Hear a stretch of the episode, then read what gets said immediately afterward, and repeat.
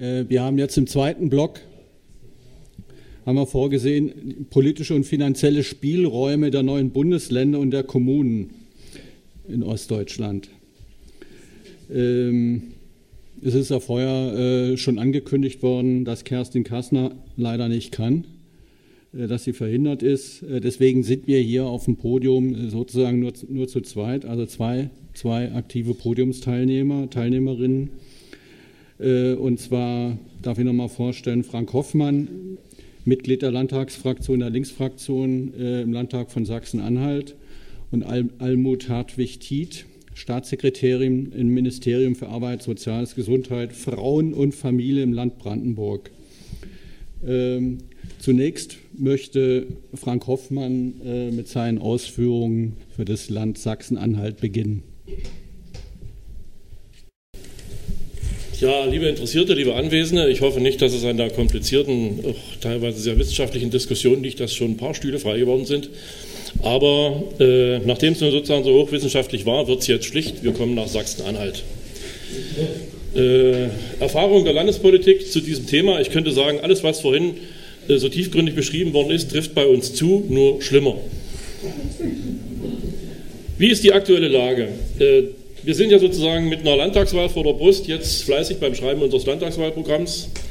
Dr. Thiel hat dieses, was ich jetzt hier zum Vortrag bringe, aufgeschrieben und ich bringe es halt sozusagen jetzt hier zu Gehör. Dass er nicht da ist, liegt daran, dass er gerade, vielleicht ist er auch schon fertig, mit einem Untersuchungsausschuss zu tun hat, der sich mit äh, Finanzierungsmethoden äh, einer Investition zur Beteiligungsgesellschaft des Landes Sachsen-Anhalts beschäftigt, äh, zu der auch der Ministerpräsident durchaus in einer hohen Verantwortung steht, weshalb er heute als Zeuge geladen war. Ein sehr spannender Vorgang. Und äh, ich will selber auch sagen, ich komme aus einer Stadt namens Dessau. Der eine oder andere wird es vielleicht nicht unbedingt kennen. Wenn ich sage Bauhaus, dann fällt vielleicht doch jemand ein. Aha, habe ich mal was gehört. Bauhaus steht äh, jetzt in Dessau. Und äh, wenn ich aber sage, dass das die drittälteste Stadt in Europa ist, vom Altersdurchschnitt, und wir haben nur noch eine in Portugal und Spanien vor uns, dann ist sozusagen jedem klar, äh, wir sind die älteste Stadt nach dem Altersdurchschnitt in Deutschland und damit auch gleich ein Fingerzeig, welche Probleme haben wir in Sachsen-Anhalt. Herstellung gleichwertiger Lebensverhältnisse, vor allem im ländlichen Raum, ist eine sehr schwierige Geschichte, deswegen haben wir uns also auch sehr intensiv mit diesem Problem beschäftigt. Äh, Frank hat aufgeschrieben, dass die aktuellen Akteure im Land teilweise gar nicht mehr ihr wollten, mit dieser Frage sich auseinandersetzen. Ich will ein Beispiel bringen. Ich habe einen SPD-Kollegen gefragt auf einer Reise durch Schweden, weil die ja nun doch relativ dünn besiedelte Gebiete haben, wie die, wie die damit umgehen. Äh, dass ja sozusagen für mich vielleicht sich ein bisschen die Frage, wenn ich dem ländlichen Raum keine Funktion gebe, also nur Wohn- oder Schlafort sozusagen und auch keine Wertschöpfung mehr stattfindet, dann gebe ich den Preis. Und äh, auf die Frage, wie wir denn damit uns äh, auseinandersetzen, ob man da nicht sozusagen, indem man einfach das Gewicht wieder etwas anhebt, vielleicht auch andere Voraussetzungen schaffen könnte, meinte der, zur Produktion auf dem Land können wir aus der Stadt hinfahren, anschließend fahren wir nach Hause und da kann man im Prinzip sehen, wo die Geisteshaltung uns am Ende hinführt. Das heißt, es ist politisch sehr schwer zu transportieren, aber es ist ein Kernproblem, weil wir haben natürlich gerade auch was das betrifft, äh, viel, was diese personellen Abgänge äh, aus unserem Land betrifft. Wir waren mal zweieinhalb Millionen, jetzt sind wir noch knapp über zwei Millionen. Äh, die Zahlen schwanken hin und her, aber ich sage mal 2,1 dürften es wenigstens noch sein. Äh, das hat natürlich auch ein bisschen was damit zu tun, dass die ländlichen Räume ausbluten. Und das hat auch ein bisschen was damit zu tun, dass zum Beispiel stattfinden in Fragestellung ÖPNV. Bahnlinien werden wir uns gerne geschlossen. Wir sind sozusagen das Land, was die meisten kleinen Bahnlinien geschlossen hat. Äh, die Frage, wie andere ÖPNV-Angebote funktionieren, ist sozusagen eine, die uns permanent beschäftigt. Mich ganz speziell, ich bin nämlich eigentlich in der Verkehrspolitik zuständig. Die wirtschaftliche Angleichung, und das ist ja hier sozusagen hin und her diskutiert worden, wir empfinden inzwischen, dass es nicht bloß stagniert, es geht möglicherweise sogar zurück, was diesen Prozess betrifft. Enges finanzielles Korsett schränkt politische Spielräume massiv ein. Wir haben also einen Finanzminister, der sich als Sparweltmeister produziert. Äh, wir sparen sozusagen, das heißt, wir hatten am Ende des letzten Haushaltes eine ganze Menge Geld übrig Schlicht und einfach, weil aus den europäischen zur Verfügung stehenden Töpfen einiges nicht abgerufen worden ist, warum auch immer. Die Kofinanzierung hatte man sozusagen eingespart. Aber statt sie sozusagen aufgrund auch dieser Niedrigzinssituation vielleicht in Prozesse äh, zu investieren, wo Wertschöpfung äh, stattfinden könnte, will man es lieber sparen und äh, Tilgung damit betreiben. Und das ist natürlich etwas, wo ich sage, da schneidet Politik ihre Fähigkeiten und Möglichkeiten schon von vornherein weitgehend ein. Entwicklung in Sachsen-Anhalt.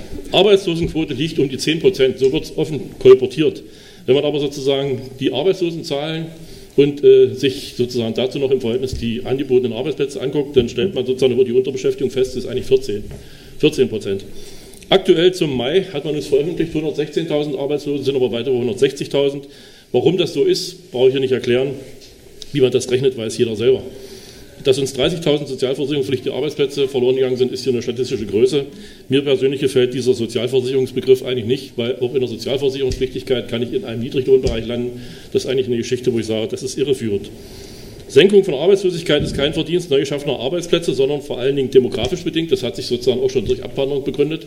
Was auch noch eine große Rolle gespielt hat bei uns war, dass gerade im Zusammenhang mit der Bundestagswahl 2009 Maßnahmen, ich will richtig mal sagen, rausgehauen worden sind, um diesen Arbeitsmarkt sozusagen zu entlasten und Beschäftigung irgendwie zu organisieren, zu generieren. Ich sage mit Volker Pispers, beschäftigen kann ich mich alleine. Es geht eigentlich um Arbeitsplätze und das ist genau der Mangel. Wir sind sozusagen ein Niedriglohnland. Und äh, da komme ich auch nochmal dazu, aber jetzt mal zu der Statistik, die haben wir noch ein bisschen verbildlicht. Äh, hier kann man mal sozusagen die Arbeitslosenquote in der Entwicklung sehen. Die rote Linie ist Sachsen-Anhalt. Äh, da kann man sehen, man ist zwar relativ weit oben, aber das ist in dem Fall halt schlecht. Und äh, was ich damit auch sagen will, rote Linie, wir haben ja nächstes Jahr Landtagswahlen, vielleicht wird aus dem Rot noch ein bisschen mehr.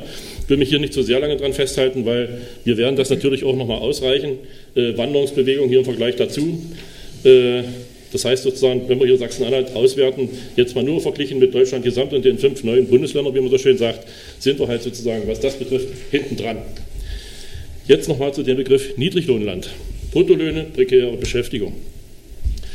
Äh, das Land, ich will ja nicht alles vorlesen, was da drauf steht, aber das Land hat tatsächlich es geschafft, bei aller Diskussion, die nun schon durchaus einige Jahre stattfindet, nach wie vor äh, durch eine sogenannte Marketinggesellschaft, die wir auch als Land betreiben, Unterlagen rauszugeben, die uns als Niedriglohnland bei den Investitionswilligen anpreisen.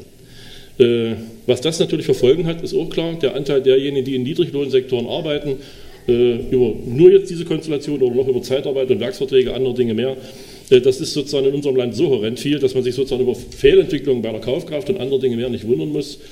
Was uns gerade als Stadt im Moment ereilt, ist zum Beispiel eine Schließung eines Karstadt-Kaufhauses wir schreiben keine 6 äh, Millionen Miese wie Düsseldorf, aber bei uns ist sozusagen die Situation so, um Dessau kämpft im Moment das Land selber nicht. Warum sollen sozusagen die drum kämpfen? Also lässt man uns schlicht und einfach fallen. Diese Image-Kampagne hat sich langfristig negativ auf das Land ausgewirkt. Äh, die Menschen sind sozusagen, was das betrifft, auch in ihren Erwartungen ziemlich demoralisiert. Das heißt, es hat also sozusagen der Abwanderung äh, nur noch äh, mehr Dampf verliehen und die Umsteuerung in Richtung öffentliche Daseinsvorsorge, das als Standortfaktor sozusagen zu nutzen, das haben wir ja vorhin schon mal ein paar Mal gehört, wäre sozusagen dringend nötig, um daraus eventuell Wirtschaftswachstum zu generieren und auch Lebensqualität zu generieren. Genau das ist nämlich sozusagen im Moment bei uns ein großes Problem und deswegen auch ein Kernthema bei den Landtagswahlprogrammen. Wir haben ja vorhin schon mal ein paar Adressen gehört. IWH ist ja ein paar Mal genannt worden. Äh, es ist schon durchaus nicht uninteressant, dass Herr Blum nachdem er sozusagen einige Dinge gesagt hat, die durchaus auch kritisch in Richtung äh, der Landespolitik sozusagen zu verstehen sind. Äh, naja, nennen wir es mal so, das Klima um ihn herum wurde so entwickelt, dass er dann irgendwann gesagt hat, er kann jetzt gehen. Da ja solche Institute auch immer evaluiert werden, hat sich das letzten Endes so ausgewirkt, dass man also es tatsächlich im Druck auch so gemacht hat, dass man das IWH in Frage gestellt hat. So nach dem Motto, bekennt euch zu Blumen und ihr seid weg, macht was anderes und ihr könnt weitermachen. Äh, so ist das aber im Land Sachsen-Anhalt. Das zeige ich nachher nochmal ein anderes Beispiel dazu.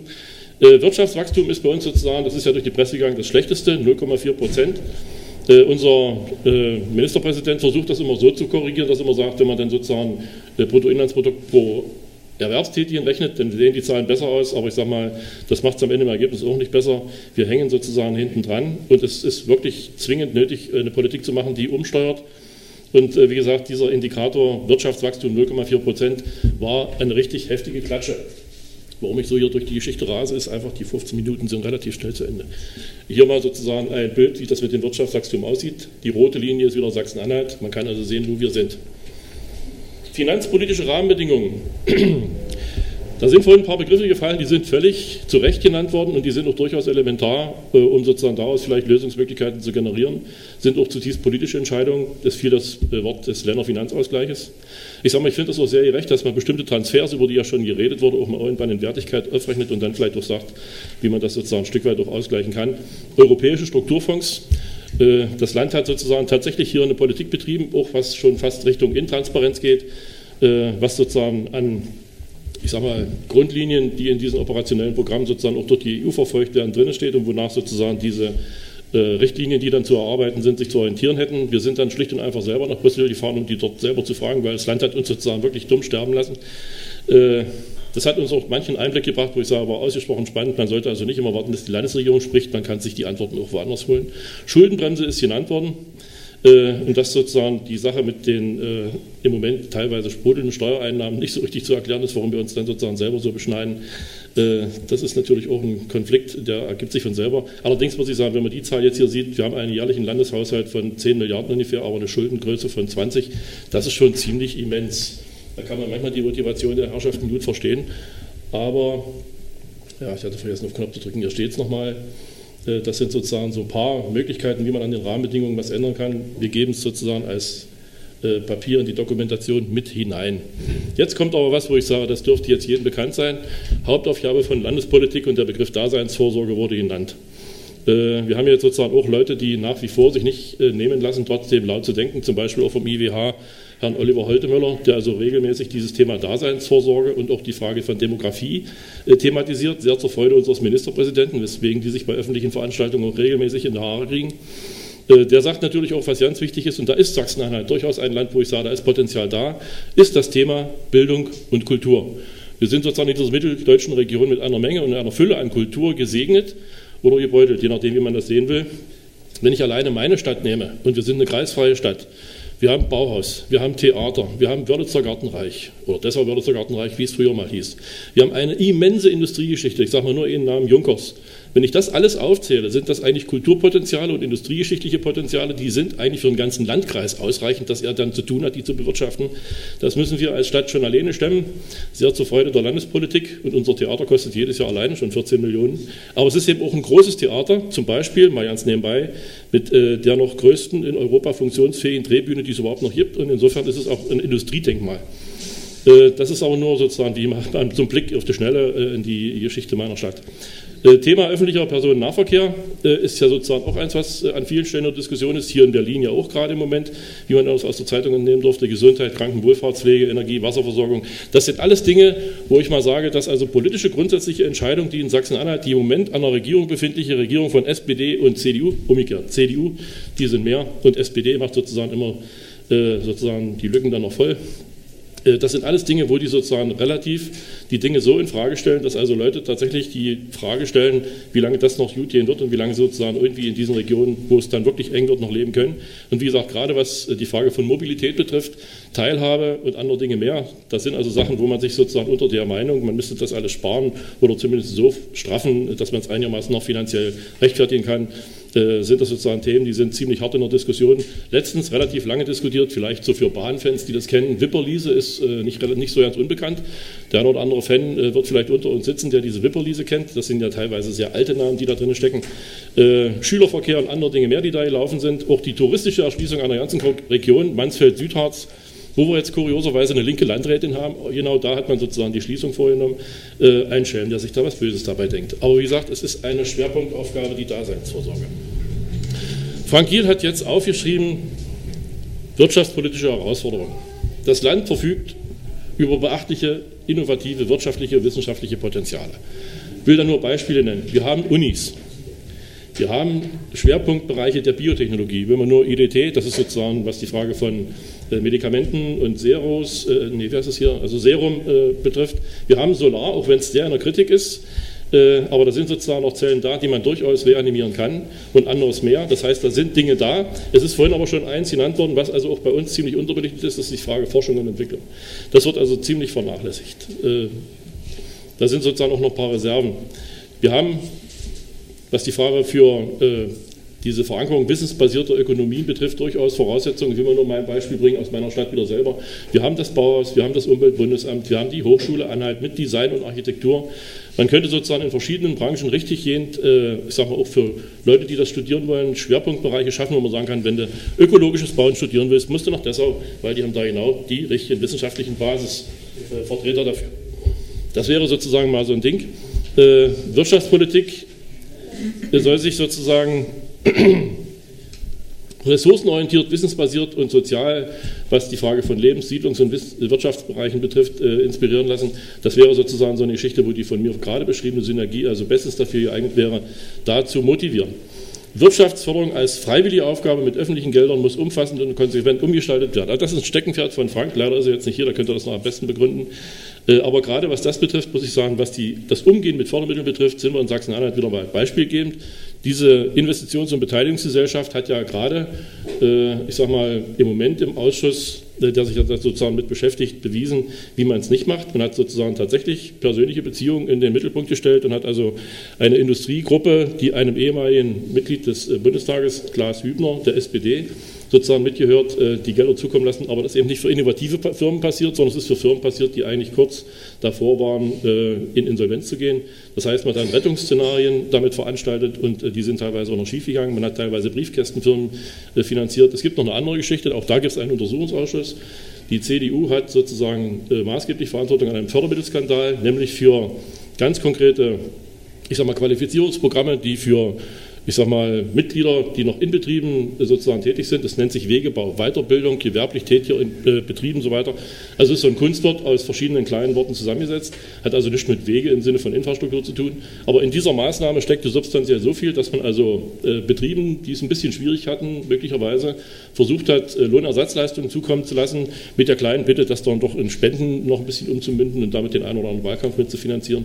Auch da gibt es einen Untersuchungsausschuss und solche Dinge motivieren natürlich auch in Sachsen-Anhalt bei der Stimmungslage, die wir gerade haben, die Leute überhaupt nicht, wenn die also sehen, a, dass mit diesen Fördermitteln geschludert wird und b, dass eigentlich kaum jemand zur Verantwortung gezogen wird. Das hat natürlich horrende Nebenwirkungen.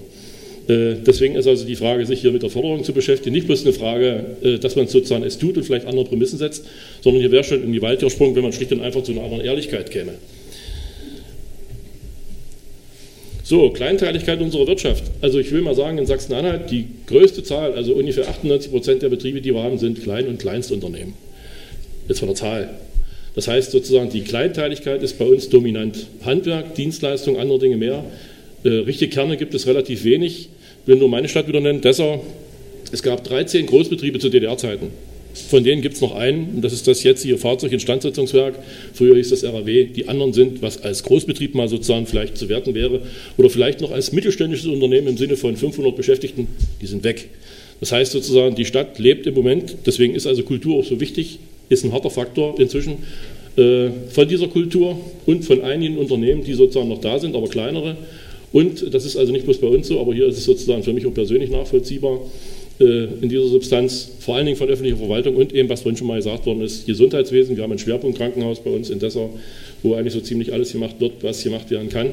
Ich kann mit Stolz verkünden, bei uns sind so ja Leute gekommen, die waren mal früher an der Charité, aber äh, wie gesagt, es ist äh, von der Größe her, was sozusagen da an äh, Arbeitskräften untergekommen ist, schon sozusagen exorbitant prägend für die Stadt. Deswegen ist also auch die Frage, dass man sich um die Daseinsvorsorge kümmert, eine existenzielle, sonst hat man auch da keine politischen Einflüsse mehr.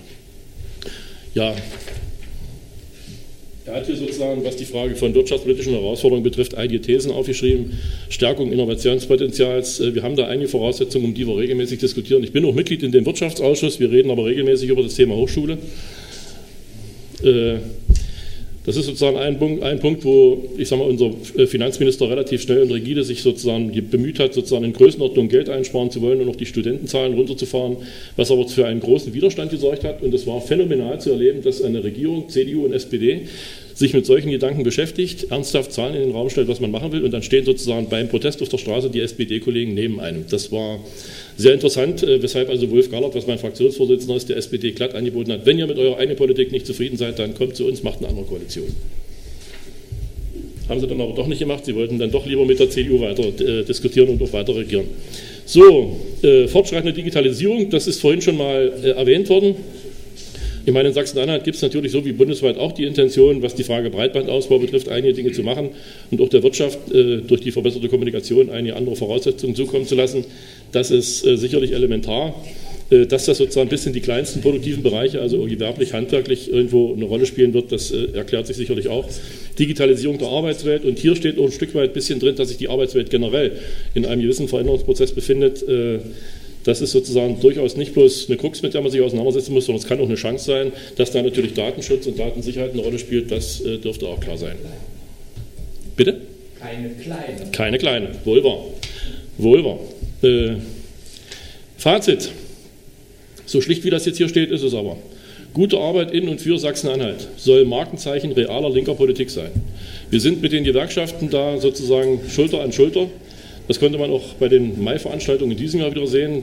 In den letzten Jahren eigentlich schon Da hat sich auch sozusagen ein gewisser Wandel äh, auch in Sachsen-Anhalt ergeben. Die Gewerkschaften hatten am Anfang hohe Sensibilität, sich mit Linken auf die Bühne zu stellen, war also nicht so richtig einfach hat aber in letzter Zeit zunehmend, äh, ich sag mal, ohne Probleme stattgefunden, weil sie gemerkt haben, dass wir mit unserer Politik relativ stringent und auch verlässlich an der Seite der Gewerkschaften stehen und dass das Thema gute Arbeit und auch gut bezahlte Arbeit und auch, äh, ich sag mal, was die Frage von den Bedingungen, unter denen gearbeitet wird, etwas ist, was in Sachsen-Anhalt wichtig und verbesserungswürdig ist. Das ist daran zu erkennen, dass wir vor einigen Jahren den Versuch unternommen haben, ein neues Vergabesetz auf den Weg zu bringen, wo alle diese Bedingungen, die da auch reingehören, äh, im Prinzip auch dann mal als Bedingung aufgemacht werden, weil wir sagen, öffentliches Geld ist teures Geld und wer sozusagen öffentliches Geld bekommt, sollte auch zu entsprechenden Bedingungen äh, dieses öffentliche Geld verwenden dürfen. Da waren wir relativ stringent. Wir waren aber leider in der politischen Auseinandersetzung nachher nur so weit, dass wir gesagt haben, also ihr könnt, bitte jetzt nicht ganz so ernst zu nehmen, wie ich sage, ihr könnt machen, was ihr wollt, aber der Mindestlohn muss drinstehen. Das hat natürlich die SPD erheblich unter Druck gesetzt, weil äh, da hatten sie das Problem, wie sie das ihrem Koalitionspartner erklären sollten, dass sie jetzt sozusagen auf die Geschichte mit eingehen. Aber letzten Endes, äh, man hat sich dann sozusagen rauslaviert aus der Geschichte, um uns 14 Tage später wieder mit den Mindestlohnthemen zu traktieren. Bei anderen Veranstaltungen gab es zum Beispiel 14 Tage nach der Beschlussfassung dieses äh, Vergabegesetzes, was eben die, die, Bedingungen, die wir haben wollten, nicht realisiert hat, äh, eine sogenannte Armutskonferenz an der Uni in Halle und da standen genau die SPD-Vertreter auf der Bühne und haben erklärt, wie wichtig Mindestlohn ist. Das sind so Dinge, wo ich immer sage, bei uns kann man die Widersprüchlichkeit von Tagespolitik und von politischen Leitlinien richtig erleben. Das heißt also so, wie man es nicht machen soll. Deswegen sind wir eigentlich auch guter Hoffnung, dass wir in der nächsten Landtagswahl durchaus Chancen haben, auch mehr politisches Gewicht noch zu kriegen. Und ich sage mal so, es wäre durchaus wünschenswert bei einer Achse Rot-Rot in Brandenburg, äh, dann Bodo Ramelow in Thüringen, jetzt Sachsen-Anhalt noch, da wird es für Sachsen dann am Ende ein bisschen schwerer vielleicht. Äh, jedenfalls so eine kleine Linie aufzubauen, wir sind da sehr optimistisch, äh, dass wir das wollen und können, da sind wir im Prinzip durchaus von uns überzeugt. Ob die SPD-Leute da am Ende wirklich mitmachen, ist noch die Frage. Die wird sich nächstes Jahr stellen, deswegen man soll den Bären nicht verteilen, bevor er erlegt ist. Aber dass äh, die Dinge, die wir hier aufgeschrieben haben, motivierte, selbstbewusste Arbeitnehmerin, das kann man an einigen Stellen inzwischen merken. Zu den Streikszenarien ist ja vorhin schon was gesagt worden, spielt auch in, Sachsen, in Sachsen-Anhalt im Moment eine große Rolle. Äh, nicht bloß das Thema Kita-Streiks, äh, auch die anderen Dinge sind ja sozusagen bei uns auch vor Ort präsent. Gute Bezahlung, Perspektive mit nachhaltigen Arbeitsplätzen äh, und Familienfreundlichkeit, das sind alles Dinge, die bei uns in Wahlprogrammen regelmäßig auftauchen. Aber sie sind eben elementar, weil wenn man jungen Leuten diese Dinge nicht anbietet, dann gehen sie halt weg. Und wir haben sozusagen, gerade was das betrifft, in Sachsen-Anhalt horrende Verluste, eigentlich die höchsten in den, Bundes-, in den neuen Bundesländern überhaupt. Und das ist eine Geschichte, wo ich einfach sage, mal zwei Beispiele. Wenn Sie jetzt einen jungen Mann nehmen, weil ich kann das sozusagen direkt authentisch erzählen, wenn Sie einen jungen Mann nehmen, der sozusagen am 7. Januar seine praktische Prüfung macht und am, wenn er halt seine theoretische Prüfung macht, am 8. Januar seine äh, theoretische Prüfung, in die praktische Prüfung, also jedenfalls die Bedenprüfung. äh, und dann am 9. geht er zum Arbeitsamt, weil sein Chef gesagt hat, ja, jetzt hast du leider die Prüfung bestanden, jetzt bist du sozusagen freigesprochener Geselle, jetzt kann ich dich nicht mehr bezahlen und tschüss der hat natürlich jetzt ein Problem. Ich meine, der Meister hat sozusagen keinen mehr, der in seiner Werkstatt arbeitet, das ist die eine Seite. Und die andere, der junge Mensch hat jetzt dieses Problem, wie füllt er seinen Kühlschrank? Und die Frage muss er beantworten. Und wenn er die nicht zu Hause beantworten kann, geht er weg. Oder die nächste Geschichte ist eben eine junge Frau, die arbeitet bei einem Unternehmen namens IDT, also aus dem Biotechnikbereich, IDT Biologika, der eine oder andere wird es vielleicht kennen. Die junge Frau sitzt auf einem Platz, das ist ein Dauerarbeitsplatz, der steht überhaupt fristlich überhaupt nicht zur Disposition. Das heißt sozusagen, den gibt es, den braucht es und das braucht es noch eine ganze Weile. Sie hat den Platz gekriegt über eine Zeitarbeitsfirma und befristet. Die Befristung läuft noch, glaube ich, dieses Jahr Oktober. So, wenn ich aber eine junge Frau, Mutter mit Kind, in einer festen Beziehung, heiraten ist ja nicht mehr so modern, aber in einer festen Beziehung. Wenn ich der jetzt sozusagen so eine, äh, ich sag mal, schwammigen Lebensverhältnis anbiete, wird die irgendwann sagen, das ist mir zu unsicher, ich gehe woanders hin. Und dann muss man sich in Sachsen-Anhalt, wenn man das permanent macht, äh, nicht wundern, dass sozusagen genau diese jungen Leute fehlen und vor allen Dingen die Jungen, ich finde den Begriff blöd, aber man sagt immer im Gebärferienalter, die sind dann sozusagen weg. Und wenn die woanders Fuß fassen, kommen die auch nicht wieder. Das ist sozusagen unser Problem. Deswegen gilt es sozusagen eine Politik zu machen, die den Leuten Hoffnung macht, aber die die Hoffnung auch ins praktische Leben einfließen lässt und die dann sozusagen auch mit einer Ehrlichkeit verbunden ist, dass man sagen kann, wir sagen die Fakten so, wie sie sind und versuchen sie nicht zu beschönigen, so wie das unser Ministerpräsident im Moment macht.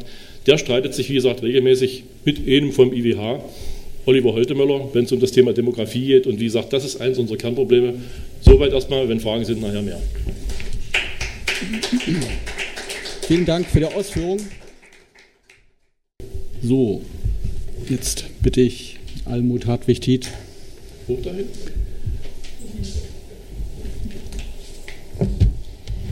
Ja, ich kann jetzt die Seite der Regierungsbeteiligung erklären. Die sieht dann durchaus dann auch immer schon anders aus und äh, Opposition hat natürlich auch durchaus äh, ja, Vorteile, weil alles lässt sich als kleiner Juniorpartner natürlich dann auch, äh, selbst wenn man die, äh, die, die, Themen hat, die gleichen Themen, ich komme gleich nochmal drauf zurück, auch in der Regierung, ähm, ähm, natürlich nicht ideal umsetzen. Die allgemeine Lebenszufriedenheit, ein Zitat, die allgemeine Lebenszufriedenheit der Bürgerinnen und Bürger ist so groß wie lange nicht mehr waren im Jahr 2008 in Brandenburg 40 Prozent mit ihrem Leben zufrieden oder sehr zufrieden, sind es gegenwärtig 54 Prozent. Das ist ein Zitat aus dem Sozialreport Land Brandenburg 2014, den das Sozialwissenschaftliche Forschungszentrum Berlin-Brandenburg e.V. im Auftrag der Volkssolidarität Landesverband Brandenburg im Juni vergangenen Jahres vorgelegt hat. Im Resümee heißt es darin weiter, Gleichzeitig ist der Anteil der Unzufriedenen mit 13 Prozent 2014 gegenüber 2008 mit 15 Prozent nahezu gleich geblieben. In dieser Tendenz spiegelt sich die erfolgreiche wirtschaftliche Entwicklung des Landes mit gestiegener Beschäftigung und gestiegenen Einkommen. In ihr drückt sich aber auch eine weiter voranschreitende soziale Spaltung in Brandenburg aus. Diese fünf Sätze aus dem Report beschreiben die gesellschaftliche Situation, wie ich sie auch täglich erlebe. Ich werde an Beispielen aus meinen gegenwärtigen Arbeitsgebieten im Land Brandenburg über politische und finanzielle Spielräume sprechen, die wir als Linke wahrnehmen bzw. uns schaffen. Diese Beispiele sind auch dann gleich, sind durchaus gleichzeitig Belege für diese Aussage des, im Sozialreport. Ich möchte voranstellen, die Franziska hat vorhin auch so über äh, persönliche Verortung kurz gesprochen, dass ich mit der Wiedervereinigung viele neue Perspektiven erhalten habe und auch eine persönliche Freiheit erlangt habe, wie ich sie vorher nicht kannte. Wenn ich auch der Auffassung bin, dass die Art und Weise der Wiedervereinigung, wie sie vollzogen wurde, eine wesentliche Ursache für andauernde Verwerfungen zwischen Ost- und Westentwicklung ist. Ich bin froh, dass ich als Politikerin in einem demokratischen Staatswesen politische Spielräume ausloten kann, dass es Räume gibt für offene, kontroverse und auch ehrlich nach Erkenntnis suchenden Debatten und Wege, ohne dass ich ständig das Gefühl haben muss, andere wissen genau, wo es lang geht und ich, wie ich zu denken oder zu laufen habe. Ich empfinde es als einen Gewinn, dass sich die Möglichkeiten von Beteiligung und Mitbestimmung an politischen und gesellschaftlichen Entscheidungen, mag es meistens auch mühevoll sein und nicht ohne Rückschläge und gelegentliche Resignation einhergehen, Schritt für Schritt erweitern, unter anderem auch durch Technik, aber längst nicht nur dadurch. 1992 gründete ich als eine Bürgerin, die in Marzahn lebte, das Marzaner Kinder- und Jugendbüro. Seit dieser Zeit, mittlerweile ist es das Kinder- und Jugendbüro Marzahn-Hellersdorf in Verantwortung des Humanistischen Verbandes, gibt es für hunderte Kinder und Jugendliche die Chance, sich in kommunalpolitische Entscheidungen aktiv einzumischen mit eigener Stimme. Die konstruktive digitale wie analoge Beteiligung sehr, sehr vieler Brandenburgerinnen und Brandenburger bei der Erarbeitung der Landesstrategie für Nachhaltigkeit ist eine nachwirkende Erfahrung für mich. Und im Prozess des runden Tisches gegen Kinderarmut unter dem Motto Starke Familien, starke Kinder, der vorigen Freitag unter der Leitung von Ministerin Diana Golze begonnen hat, werden Kinder, Jugendliche, Eltern, Großeltern, Professionelle und Laien, wissenschaftliche Expertinnen und Experten und solche in eigener Sache eine ganz wesentliche Rolle spielen. Wir werden bei allen Aktionen und Veranstaltungen des runden Tisches gegen Kinderarmut versuchen, vor allem jene eine, jenen eine Stimme zu geben, die resigniert haben bzw. keinen Ausweg aus ihrer Situation sehen und sich an Gesellschaft nicht mehr beteiligen. Wir werden es jedenfalls versuchen. Das aktive Mittun, das Einmischen, das Mitbestimmen können ohne staatliche Bevormundung, die Art und Weise, wie linke Politik anlegen, das ist mir und das ist uns in unserem Team wichtig. Es unterscheidet sich deutlich von meinen Erfahrungen aus der DDR-Zeit. Ich bin dem Organisator der heutigen Veranstaltung dankbar, dass es auch um Spielräume geht. Die Menschen, die wir mit, für die wir Politik machen, wollen von uns Politikerinnen und Politikern wissen, was wir überhaupt tun. Wir werden ganz oft gefragt, was machen Sie denn da überhaupt? Was tun Sie? Wie sieht das aus? Ob wir uns für Ihre Probleme sorgen und Ihre Situation auch interessieren? Und dann geht es ihnen darum, ob wir ehrlich und nachvollziehbar nach Lösungen von Problemen suchen, immer mehr möchten, dass sie daran auch mittun können. Sie wollen nicht nur alles vorgegeben haben. Die meisten Menschen vollziehen Wege mit, bei denen wir genau sagen, was wir können bzw. wollen und was auch nicht. Und wenn man in Regierungsverantwortung ist, muss man auch relativ oft sagen, was wir nicht jetzt tun können. Wir wollen letztendlich, die Bürgerinnen und Bürger wollen letztendlich Ergebnisse sehen und informiert sein. Sie erwarten, dass wir als Kümmerer an unsere Grenzen gehen und sie auch hin und wieder hinausschieben. Ein solches Herangehen an Politik, auf welcher Organisationsebene auch immer, konzentriert sich längst nicht nur auf das Machbare des Regionalen, sondern schließt den Blick auf weltweite Zusammenhänge und gesellschaftliche Entwicklungen und deren Widersprüche durchaus ein. Ich denke dabei vor allem an die Integration von geflüchteten Menschen, die uns gegenwärtig so etwa 50 bis 60 Prozent unseres Arbeitsalltages in diesem Ministerium beschäftigt. Ich möchte an einigen Beispielen diese Spielräume und wie wir damit täglich umgehen noch erläutern. Die Rente in Ost und West. Das Ministerium mit dem langen Namen Arbeit, Soziales, Gesundheit, Frauen und Familie ist, das, äh, ist für das Thema Rente zuständig. Im Brandenburger Koalitionsvertrag ist festgehalten, dass sich die Landesregierung für die schnellstmögliche Angleichung der Renten in Ost und West einsetzt. Hier sind sich beide Koalitionspartner einig, dass dieser Zustand der Ungleichheit nach 25 Jahren Wiedervereinigung nicht hingenommen wird.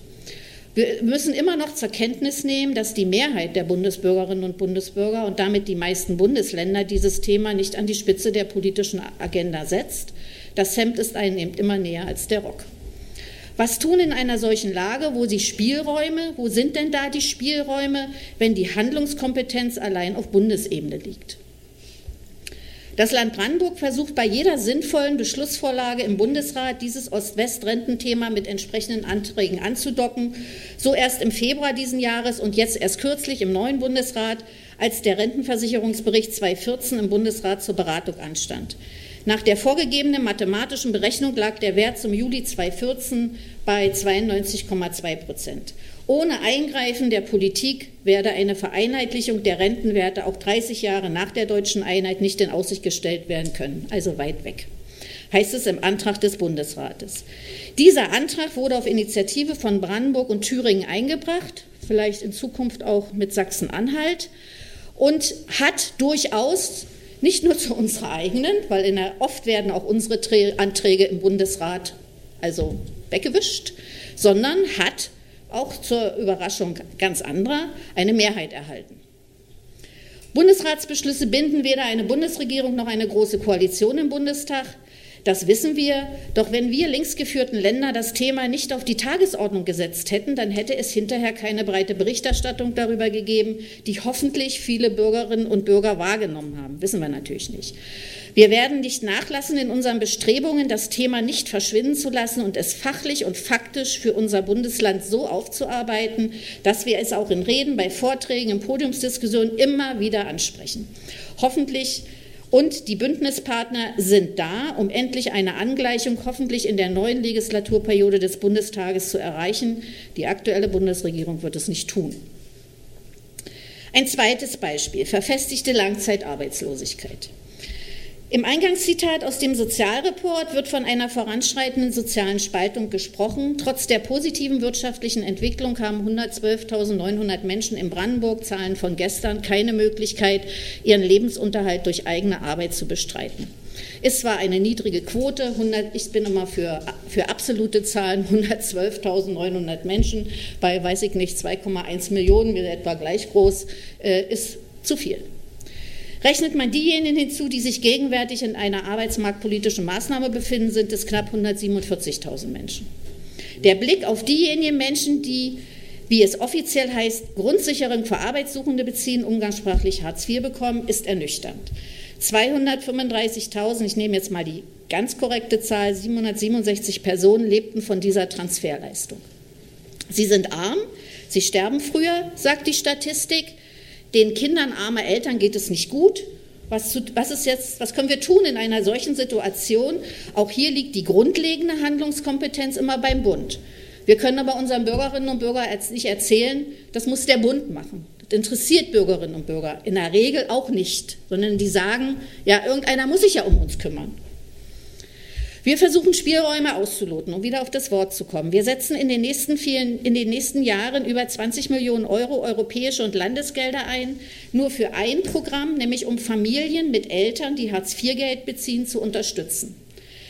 Der neue Ansatz, sich nicht nur auf die eine langzeitarbeitslose Person zu konzentrieren, sondern den Familienverbund anzuschauen, also auch den Partner, die Kinder, geht auf die Erkenntnis zurück, dass die Ursache für den verfestigten Verbleib in der Langzeitarbeitslosigkeit mittlerweile ganz, ganz breit ist. Schulden, Krankheit, Sucht, Probleme mit den Kindern.